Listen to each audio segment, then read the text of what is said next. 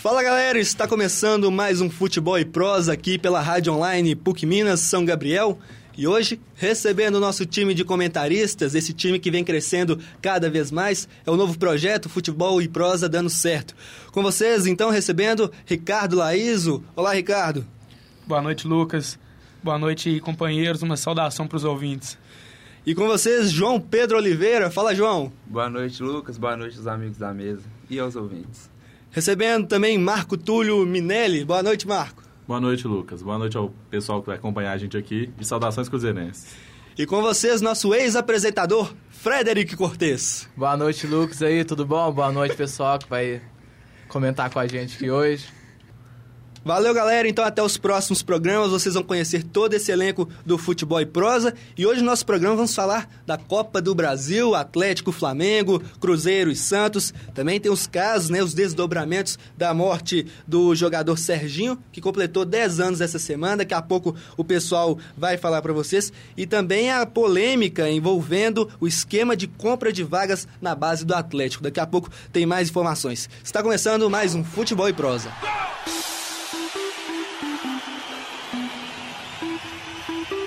E essa semana completou 10 anos da morte do jogador Serginho. João Pedro tem mais informações sobre esse caso, esses desdobramentos da morte do jogador. João? É, Lucas, na última segunda-feira é, completou-se 10 anos da, da morte do jogador Serginho, que morreu no jogo entre São Paulo e São Caetano, no Morumbi, em decorrência de uma parada cardíaca. De lá para cá, várias medidas foram tomadas para que não acontecesse isso novamente no mundo do futebol. É uma pena a morte do Serginho e o pior ainda é não saber quem foi responsável. É uma briga na justiça. O Incor acusa o Paulo Forte, que é o médico do São Caetano, e o Paulo Forte acusa o Incor e fica nessa luta aí para saber quem, quem foi responsável por isso. E até hoje não temos nenhuma resposta. É, se ficou algo bom é, a morte do Serginho, foi o legado que deixou para a medicina esportiva do Brasil. Cuidado hoje em dia com os com os atletas, os exames de prevenção e, e as medidas tomadas para evitar esse tipo de problema são muito maiores hoje em dia. É, e o Serginho, que, que era um bom jogador, fez parte da melhor geração do São Caetano desse, desse ano. Pelo menos depois desse incidente, né, a confederação tomou mais cuidado e agora é, nos campos de futebol tem os equipamentos e tal necessários para os primeiros socorros. Prosseguindo aqui o nosso programa, agora vamos falar sobre a compra de vagas na base do Atlético. Frederic, que situação é essa, hein? É, nesse último mês de outubro saiu na revista Placar uma reportagem do Dazzler Marques sobre a compra de vaga na base do Atlético. O empresário Claudinei Gomide pagou 20, 21 mil reais para o seu filho conseguir jogar no time. Ele acusa o Mauro Sérgio de Oliveira Martins e André Figueiredo de serem os, os mandantes desse esquema. Ele, ele só se revoltou porque o filho dele sofreu uma lesão na coluna e foi dispensado do time. Preocupante, né? Se, se realmente ter como provar que, que ele pagou para o filho dele jogar na base do time, é muito preocupante, porque a gente vive um momento que a base do futebol não tem revelado grandes jogadores. E se realmente for comprovada a compra de vaga na base, é uma coisa que a gente tem que repensar. E eu acredito que isso aí acontece não somente no Atlético Mineiro, mas também em muitos outros clubes, talvez todos os clubes do futebol brasileiro. Eu, eu, era isso que eu ia comentar, igual o Ricardo falou, isso parece ser uma coisa atípica, mas eu acho que provavelmente é muito mais, é muito mais comum do que, do que parece ser. Parece ser na base de times, de times como esse, mas, mas é, provavelmente acontece aí no, com, com empresários de grandes jogadores, no, no futebol profissional mesmo. A gente vê jogadores que a gente acha muito ruim jogando por grandes times aí. É, a gente. A primeira vez que você vê uma revista denunciar, uma revista do porte da placar denunciar. Mas realmente eu, eu acredito que aconteça isso em vários clubes do Brasil, como os meninos falaram. É, só para completar, o, o Claudinei acusou o Mauro e o André, mas eles negam que isso tenha acontecido.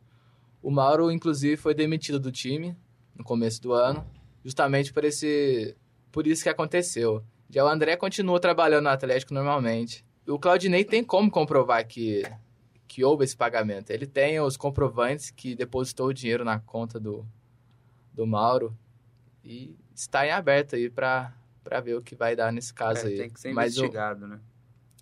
Mas o grande o que é triste é que a base está tão fraca e ainda acontece isso de compra de, de vagas para poder jogar. Ainda fala em renovação ainda da seleção. Sim. E há um ano atrás, mais ou menos, tivemos uma denúncia sim no programa Conexão Repórter, que mostrou né, essa compra de vagas na, nos times de base de todo o país, envolvendo times grandes, times pequenos. E como podemos ver, mais de um ano esse, esse esquema ainda continua. Parece que vai ser difícil acabar com esse esquema, né? É, daí a gente pode ter uma noção, então, como os jogadores tão ruins atuam no futebol brasileiro. Pode ser, sim, um bom empresário atuando por trás. E Marco Túlio, os times mineiros vêm sendo prejudicados nos últimos jogos, não só na Copa do Brasil, mas como no Campeonato Brasileiro, pela arbitragem. Isso vem deixando o público e o próprio torcedor indignado. É, eu, eu estive ontem no Mineirão e, e foi mais uma vez um, um, jogo que deixou a torcida do Cruzeiro muito insatisfeita. Teve um, um, um gol mal anulado e, além disso, o, o, jogo foi cheio de, cheio de faltas não marcadas para o Cruzeiro, faltas invertidas pelo juiz e pelo que eu não pude acompanhar o jogo, mas pelo que eu vi, aconteceu um, um caso parecido no jogo do Atlético, de uma, uma mão na bola que o juiz deixou de dar e que poderia ter é, terminado em cartão vermelho para um jogador do Flamengo e acabou por originar um pênalti é, para o próprio time do Flamengo no contra-ataque. É, outra coisa que, que é importante é, destacar para esses dois jogos foi a arbitragem. A gente teve os dois times mineiros jogando contra dois times do eixo, Rio e São Paulo, um contra cada um, e a arbitragem desses dois jogos era exatamente de, é, de, desses lugares. No jogo do Cruzeiro e Santos, contra, que é contra o time paulista, o árbitro foi carioca, e no jogo que é do Atlético e Flamengo, que é um time carioca, o árbitro foi paulista. É, e é uma coisa muito chata. A gente, além de. Os times mineiros, além de ter que jogarem dentro de campo contra os times do eixo, eles têm que jogar é, contra a arbitragem também, que acaba sempre por privilegiar esses times. Sobre é. o jogo de ontem do Cruzeiro e Santos, o lance do impedimento do Júlio Batista foi, foi inacreditável. Ele estava quase um metro atrás da linha de impedimento e mesmo assim o bandeirinha marcou. Foi um erro básico. Mas o, o que o Marco fala de arbitragem paulista e carioca eu não, não vi o motivo de escalar esses árbitros, porque os melhores hoje no Brasil estão no Sul. Seria mais justo pegar árbitros do Sul para apitar jogos do Sudeste. Ou não, ou porque existe uma estigma aí de que o, existe um, um tal eixo Minas, Minas Sul, Sul Minas, por exemplo. Eu acredito que eles não iam deixar, falando de time mineiro, jogando um jogo importante contra esse time do, do eixo, acho que eles não iam deixar um árbitro do Sul apitar a partida. Mas um eixo Rio-São Paulo é muito mais muito mais famoso, digamos assim, do que Sul-Minas. E sempre os clubes vêm mandando cartas para a CBF, vêm pedindo que árbitros não apitem jogos dos seus clubes mais. E isso é de muito tempo, não é de hoje que isso acontece. É, convenhamos que a arbitragem em geral está ruim, né? Eu acredito que, que tem, tem lance que realmente é é pelo hábito ser ruim ou ser bom, mas tem, tem lance que, que é tão inacreditável que a gente não consegue acreditar que não tem um dedo ali da CBF. Então, é, esse, esse, esse caso é engraçado, porque as, muitas vezes ah, era, um, era um lance difícil, tudo bem, mas sempre no difícil eles acabam privilegiando os times, os times do eixo. E por isso que cria uma insatisfação tão grande em, em, times, em times fora dos estados do Rio e São Paulo. Os times de Minas Gerais estão constantemente reclamando, os do Sul a mesma coisa, os do, os do Nordeste a mesma coisa. Então, cria uma situação chata e, e eu acho que esses times têm que batalhar mesmo para ter um, um pouco mais de, de coerência nesse, na arbitragem. É por isso que, que, que se acredita nessa teoria de que os times Minas, Rio, Minas, Sul e Nordeste são prejudicados pela arbitragem, porque erros constantes acabam acontecendo contra esses times que eu falei, times como Cruzeiro, Internacional, Esporte, Atlético, Atlético Paranaense, Curitiba. E infelizmente gera insatisfação não só da torcida, mas de quem acompanha e gosta do futebol de maneira geral. É, e não acredito que isso vai mudar. A CBF não vai mudar, vai continuar isso, vai continuar o privilégio aos times do Rio e São Paulo.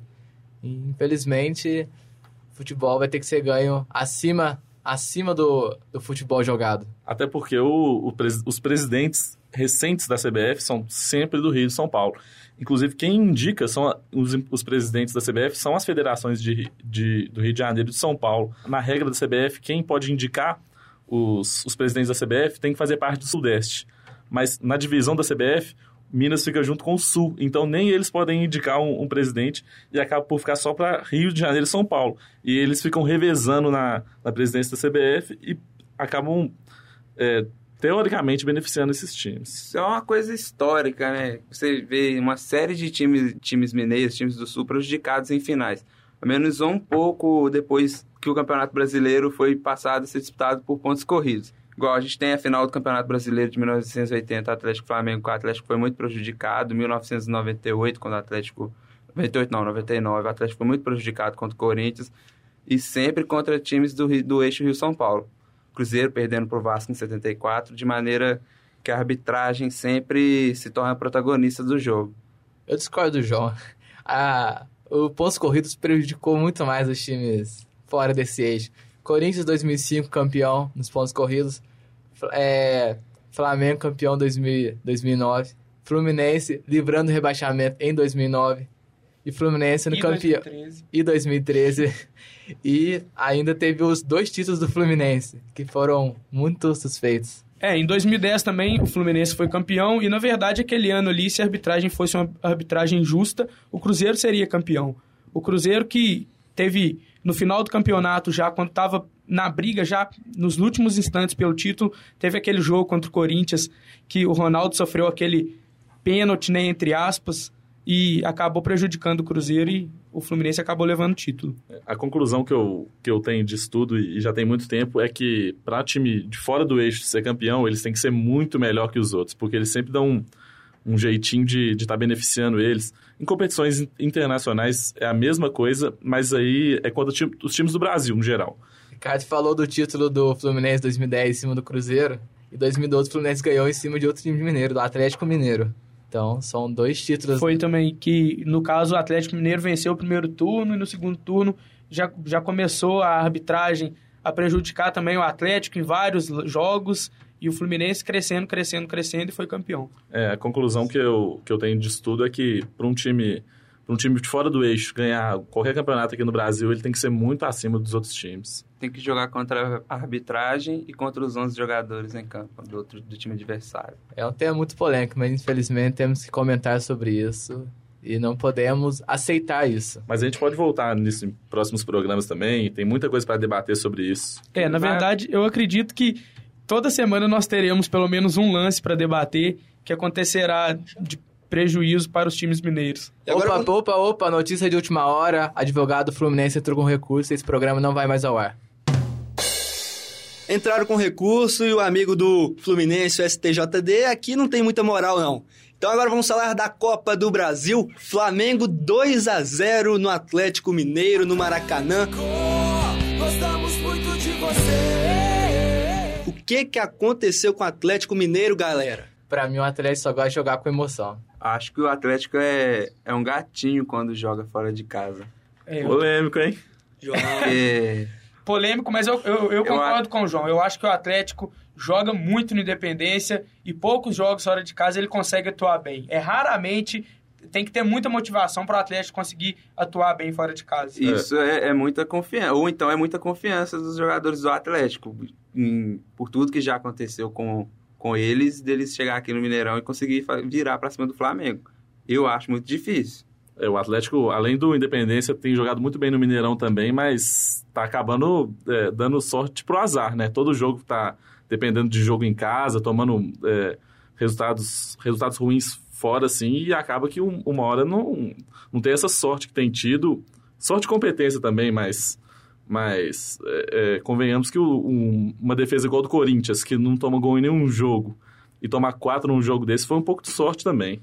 É, tem aquele ditado, né? Um raio não cai duas vezes no mesmo lugar, mas com o Atlético esse raio já caiu três vezes. Não, não tem como duvidar que o time possa conseguir virar aqui pra cima do Atlético, do Flamengo. Eu acho que dessa vez é diferente por um fator. O fator Luxemburgo. Eu acho que o Luxemburgo Concordo. não deixa o Atlético fazer dois, fazer três gols aqui. Eu, eu, eu duvido E o muito Luxemburgo disso. vai ter o jogo do Corinthians exatamente para estudar, para preparar para esse jogo. Ele é, um, ele é um treinador que sempre estuda muitos times antes dos jogos e tal. Com esse resultado a favor, vai ser bem difícil do Atlético virar esse resultado. E querendo ou não, o Atlético também contou com a sorte no jogo contra o Corinthians, né? Teve aquela bola que o Guilherme tentou lançar, ela acabou indo pra dentro do gol. teve o segundo gol que ele bateu de canhota e a bola desviou. Não sei se vai ter a mesma sorte que teve no jogo contra o Corinthians. Mas eu acho que nesse jogo contra o Corinthians foi mais competência do que sorte. Sim, jogou muito. O Atlético Jogou mereceu. muita bola, jogou muita mereceu bola. ganhar. Mas é claro, né? É aquela velha história. Todo time que quer ser campeão tem que ter sorte. Sim. Talvez esse é um dos motivos pelo qual o Atlético não está brigando diretamente com o Cruzeiro pelo título do brasileiro. Porque consegue fazer bons resultados em casa e fora de casa perde para times pequenos como o Criciúma e o Sport. É, deixou dois pontos também contra o Bahia e há poucas rodadas Jogando Sim. melhor. jogando melhor. Esse é um defeito do Atlético. Ele joga todo. Ele joga em casa e fora da mesma maneira. É jogando aberto e dando espaço para os contra-ataques. É, eu acho que o diferencial do Cruzeiro para estar na frente é essa questão de não deixar ponto- pontos contra times pequenos. Cruzeiro agora até tropeçou contra o Figueirense, mas no primeiro turno o Cruzeiro não perdeu para times pequenos, para times pequenos. O Cruzeiro deixou pontos somente contra os times que estão brigando lá no alto. Agora, falando do, do jogo, especificamente do jogo de ontem, que pênalti foi aquele cometido pelo Josué? Ele tentou beijar a chuteira do Gabriel? O que, que aconteceu ali? Alguém sabe explicar? Algum- alguns chamam ele de Ô, João, deixa eu falar. Percebemos que Olha, nós temos duas vozes no Eu programa. fiquei assim. sabendo, eu fiquei sabendo é, por aí que o Atlético tá há alguns meses sem pagar o salário dos jogadores e ele tava procurando a, a moedinha de um real do cara coroa. Ouvir alguns Pra mim foi. Pra Muito mim bom. foi tentar dar um peixinho. Um alguns peixinho. chamaram ele de Josué Phelps, né? Olimpíadas Foi- chegando, foi- foi- né? Na um pouco verdade, de foi um natação. mergulho. Não entendi o que, que, que se passou ali. Mas foi pênalti claro, ele fingiu Foi- que foi muito ele pênalti. fingiu que que ia- que tava escorregando, que ia se jogar que que tava caindo ali de frente pra fazer o, o pênalti mesmo, não teve Foi. o que discutir não. Teve um jogador na Argentina que foi fazer a mesma coisa que o Josué fez e terminou sem cinco dentes da boca. Josué, pelo menos, teve a sorte de só fazer o pênalti. Qual que foi pior? Qual foi pior? O pênalti do Josué ou o Damião puxando a própria camisa pra acabar um pênalti? Não, e o Damião não foi, não foi punido por esse lance. Ele foi absolvido. É uma. Nossa. Não, na verdade ele tava tentando tirar a camisa dentro do short, né? Segundo ele. E aquele lance de primeiro gol do Flamengo, foi aquela confusão ali, jogadores confusos, Vitor fora da área ali, o que, que foi aquilo? É, foi mais um, um bom jogo do, do Gabriel que apareceu ali na, na segunda trave sozinho pra fazer esse cruzamento. E a zaga do Atlético ficou meio, meio confusa e, acabou que o Cáceres subiu mais que todo mundo e conseguiu fazer o gol. O Gabriel, que é o mesmo que naquela arrancada conseguiu o, o pênalti e acabou decidindo o jogo, né? Foi muito importante pra essa partida. E de novo o Atlético tomou gol de bola parada. Tomou gol com assim contra o Palmeiras no segundo jogo aqui. Tomou gol assim contra o Corinthians lá e tomou gol contra o Flamengo agora. Tá fazendo... É, e esse, esse Gabriel que tá surgindo muito bem. É um, é um- não um grande nome, mas é um bom nome. É um jogador bem, bem diferenciado. o Gabriel tinha se destacado no Bahia é, em 2012. E aí ele jogou, veio, foi no início do ano passado pro, pro Flamengo, não fez um, um bom ano. Até o meio desse ano também não estava jogando muito bem e agora está começando a se destacar mais. Eu acho que o Flamengo hoje em dia é mais organizado também e beneficia jogador assim. No jogo de volta no Mineirão, Atlético tem chance contra o Flamengo? Como eu havia dito, eu acho que dessa vez não dá pro Atlético pelo fator Luxemburgo. Eu acho que o Luxemburgo é um técnico muito experiente, ele vai saber posicionar o Flamengo, assim como ele arrumou o Flamengo depois que ele entrou no clube, ele, ele saiu da, daquela crise, eu acho que ele vai saber arrumar o time para não levar esses dois, três gols do Atlético. Guilherme volta nesse jogo, só pra dar um detalhe. Que é muito importante. Sim, é, tirando o Tardelli é a peça-chave do time. Eu acredito que o Atlético não consiga, mas não duvido. Porque É. já vi três viradas incríveis pra cima do News e aquela virada pra cima do Olímpia e agora contra o Corinthians 4 a 1 Acho que pro Atlético nada é inacreditável.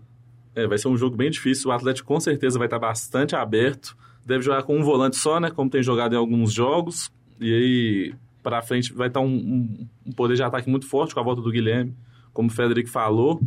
Tardelli e Carlos têm jogado muito bem, e mas, mas conta com a tática do, do Luxemburgo, né? O- como o Ricardo disse, o Luxemburgo vai estar muito bem preparado para esse jogo. E é um técnico que consegue fechar muito bem e se preparar muito bem para jogos como esse.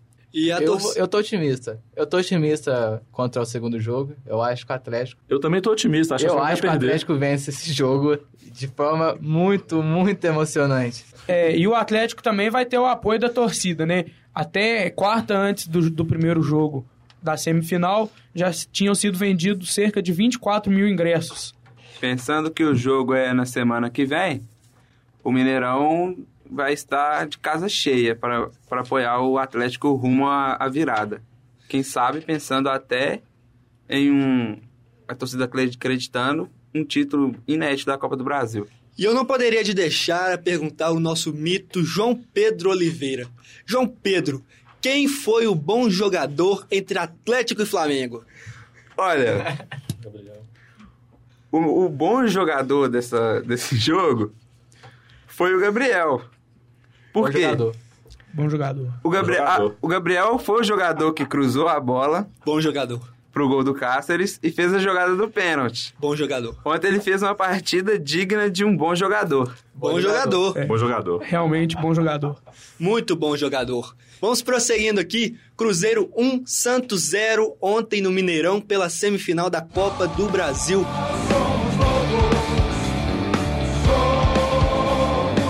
Uma análise geral do jogo celeste. No começo do jogo, o Cruzeiro bem incisivo, né? Buscando o gol o tempo todo, nos primeiros 25 minutos. Conseguiu achar os 10 com um belo chute do William. Mas depois que o Cruzeiro fez o gol, continuou indo bem no primeiro tempo. Mas não, não conseguiu chegar da mesma maneira que, que conseguia nos 25 minutos iniciais. Acredito que o time cansou, teve um certo desgaste nessa partida. Mas conseguiu um bom placar, vitória por pelo placar mínimo. Acho que dá para o time conseguir segurar lá na Vila Belmiro. Eu concordo com o João quando ele disse que o time cansou. O Cruzeiro, nos 25 primeiros minutos, buscou o jogo, marcou a saída de bola do Santos, os laterais passando bem, os meias enfiando também no meio da defesa, mas depois disso o time realmente cansou. Foi, foi bem notável o desgaste dos jogadores, principalmente os meias ali, o, o Everton Ribeiro, o Goulart, os laterais também. E aí o time relaxou um pouco, ficou tentando trabalhar a bola, fazer alguma jogada de efeito, mas não saiu muito. Saiu no segundo tempo o gol, que foi mal anulado, mas foi apenas isso. O Santos conseguiu criar boas jogadas. O time do Santos perdeu alguns gols incríveis ali da entrada da área. Foi, foram dois ou três, eu não me lembro agora. Mas que era só encostar para dentro do gol e, e- e os jogadores isolaram a bola na lua. É, o Cruzeiro vem, vem demonstrando cansaço é, é dos últimos jogos, né? Ele tá numa maratona muito grande, deve ser um dos times que tem mais jogado no ano, entre Libertadores, Copa do Brasil, Brasileiro e, e o Estadual. E, e um elenco com alguns jogadores machucados acaba so- sobrecarregando alguns outros. Mas eu acho que o, o placar do jogo, o Cruzeiro correu muito no início do jogo realmente, e depois acabou acomodando, assim como o Santos. Eu acho que nenhum dos dois estava achando um resultado ruim, e quiseram levar para o segundo jogo, descansar. O jogo ficou bem morno realmente no final do primeiro tempo e no início do segundo. E aí no final do jogo acabou é, os dois times saindo um pouco mais para o jogo para tentar fazer um golzinho ali e tal. E fez diferença. O gol mal anulado foi importante. Seria, seria um gol que, que tra- traria é, muita tranquilidade para o Cruzeiro e, e vai fazer e talvez faça falta no segundo jogo. Foi um erro, foi um erro muito, muito grande do juiz e a gente fica à espera que o próximo jogo não, não aconteça esse tipo de coisa. Tentar pensar positivo em relação ao gol que o Cruzeiro fez, pensando no ano passado, quem sabe o Cruzeiro fazendo esse segundo gol, ele faria igual fez contra o Flamengo no ano passado, em que trouxe o Flamengo para o seu campo e acabou tomando gol e venceu por 2 a 1 o jogo e tomou, tomando 1 a 0 na volta lá no Rio. Mas eu acho Não sei, eu acho que o Cruzeiro vai jogar recuado, vai ficar esperando contra-ataque, uma bola para matar o jogo. Eu não acho que o Cruzeiro vai partir para cima do Santos, infelizmente, porque a gente sabe, acho que só o Marcelo Oliveira que não sabe disso ainda, o Cruzeiro não sabe jogar recuado. É, e o Cruzeiro, quando esses times normalmente jogam de igual para igual, o Cruzeiro costuma se sair melhor nesses jogos. O Cruzeiro, é, esses jogos, sempre tá abrindo placar aí, e quando o time é, tá jogando fechadinho, o, o, o Cruzeiro tá, tá com dificuldade e tal, mas quando o, Cruzeiro- o time encara o Cruzeiro, o Cruzeiro consegue fazer os gols, consegue se dar melhor em campo. Eu jogaria com certeza com um time mais aberto, sem três volantes de jeito nenhum. O Cruzeiro tá sempre dando errado com, esse- com essa tática Nunca mais. e nunca mais para você, porque o Marcelo Oliveira talvez bote aí no próximo jogo. E, e a espera de um, de um bom jogo do Cruzeiro, é, bem plantado taticamente, esperando boas jogadas do- dos armadores, com velocidade, para para levar essa classificação. Sobre o que o Marco falou sobre o número de jogos, o, a- o Cruzeiro tem dois jogos a mais que o Atlético no ano. E o Atlético parece estar conseguindo rodar seu plantel e fazer bons jogos com as reservas.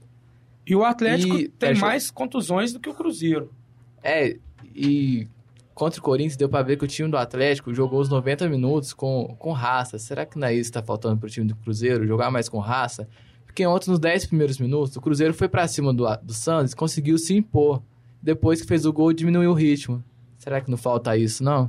O Atlético, ele tem realmente mais desfalques, mas a maioria dos desfalques do Atlético é defensivo. O Cruzeiro tá com, tá com carência ofensiva esse ano. Mas, mas eu concordo com, com o Frederico. O Cruzeiro, tradicionalmente, não é um time de raça. O Cruzeiro é um time de, de muito mais técnica do que, do que vontade em campo. E falta. Eu acho que faria muita diferença nessa reta final o Cruzeiro jogar com um, um pouquinho mais de raça para garantir o, o brasileiro e, quem sabe, a Copa do Brasil também. Até porque são os últimos 10 jogos do ano, então dá o gás agora pra, quem sabe, conseguir uma tríplice coroa de novo. Ontem eu achei que não chegou a ser uma falta de, de raça. Os jogadores ontem realmente cansaram. Você percebe em alguns jogos que realmente falta, falta uma vontade. Parece que falta uma certa von- vontade dos atletas em estar contribuindo para o time. Mas ontem eu acredito que não foi o caso. Ontem eu acho que os jogadores realmente cansaram. Eu acho que no caso do Cruzeiro também falta um pouco apoio da torcida. O, o, o Atlético a gente vê na Libertadores, esse jogo contra o Corinthians aí, o Atlético precisando fazer quatro gols, sofreu um gol no início ali, inacreditável que o Atlético conseguisse, e a torcida cantando, empurrando. O time do Cruzeiro é líder do campeonato, é atual campeão, está numa semifinal de Copa do Brasil. Nós vemos contra, no jogo contra o Palmeiras, o Cruzeiro toma um gol, um jogo que o Cruzeiro jogando mal ali, a torcida vaiando o time do Cruzeiro. Eu acho que falta Não foi Muito- desnecessário, foi exagerado. Isso você percebe, a torcida do Cruzeiro é muito impaciente com o time. Não sei se é porque acostumou a vencer, está vencendo Fácil, né? sempre, Costumou vencer, vencer fácil. fácil. E qualquer erro que o time, que o time comete, a to- a torcida já fica muito impaciente. Você perce- quem assiste jogos do Cruzeiro no Mineirão consegue perceber isso. contra, contra o Santos na última quarta foi, foi um pouco diferente. O estádio estava um pouco mais vazio, tinha um pouco é, cerca de 25 mil torcedores, mas os 25 mil que estavam lá fizeram bastante barulho. Não foi uma torcida calada, recuada. É, foram, foram um total de 25 mil pagantes, 27 presentes, 27 mil presentes. E, e foi uma torcida, foi uma torcida é, que apoiou o time o tempo inteiro, é, apoiou os jogadores, mesmo os que não estavam muito bem, a torcida bateu palma, aplaudia. E é o que o Cruzeiro está precisando realmente. O Cruzeiro, o Cruzeiro não está vivendo uma fase muito boa. Nessa altura, no ano, no ano passado, o Cruzeiro estava voando em campo, entrava em campo e a gente praticamente sabia que ia ganhar o jogo. Mas a torcida vai ser importante agora. Precisa de apoiar o time, é, porque a torcida impaciente agora vai acabar atrapalhando os planos do time e, e o Cruzeiro precisa muito dela. E fica a dúvida agora se o Cruzeiro entra com o time titular contra o Botafogo no próximo domingo ou se vai poupar alguns jogadores. E agora é a vez dele, o mito, o menino seguido por Vibrantinho no Twitter, João Pedro Oliveira. Quem foi o bom jogador no jogo entre Cruzeiro e Santos? Olha, por incrível que pareça, o bom jogador de, do jogo entre Cruzeiro e Santos saiu com a costela quebrada. Foi o William. Bom jogador. O William jogou muito bem ontem, fez um golaço. E William é um bom ontem ele, jogador. ele foi o bom jogador da- do, do confronto entre Cruzeiro e Santos. Bom jogador. Merecido porque estava jogando muito mal e agora tá, tá voltando ao que era. Voltou ao bom futebol, né? É um bom jogador. É um bom É, jogador. bom Sem jogador. Um bom jogador. E Fala, Laís. Caso o Atlético passe e o Cruzeiro passe, nós teremos então a inédita final mineira que pela qual eu torço muito. E eu quero agradecer a presença de todos vocês, Frederico Cortes, Obrigado, Lucas. Obrigado, Marco, João, Ricardo, pessoal que tá ouvindo a gente. Marco Túlio Minelli, Obrigado, Lucas. Obrigado, pessoal que acompanha o programa. E obrigado ao pessoal aqui da mesa. João Pedro Oliveira, o mito, Valeu, gente. Obrigadão. e Ricardo Laíso. Obrigado, Lucas. Obrigado aí aos companheiros da mesa. E saudações aos ouvintes. Quero agradecer você aí de casa que ouviu esse programa, esse tempo todo nos aturando aqui na rádio online da PUC Minas. E não deixem de seguir o nosso Twitter, arroba, underline, futebol e prosa. E também temos a nossa página no Facebook, Futebol e Prosa. E claro, não deixem de acessar o nosso site, futeboleprosa.wordpress.com. Esperamos vocês no próximo programa. Até a próxima, pessoal. Tchau!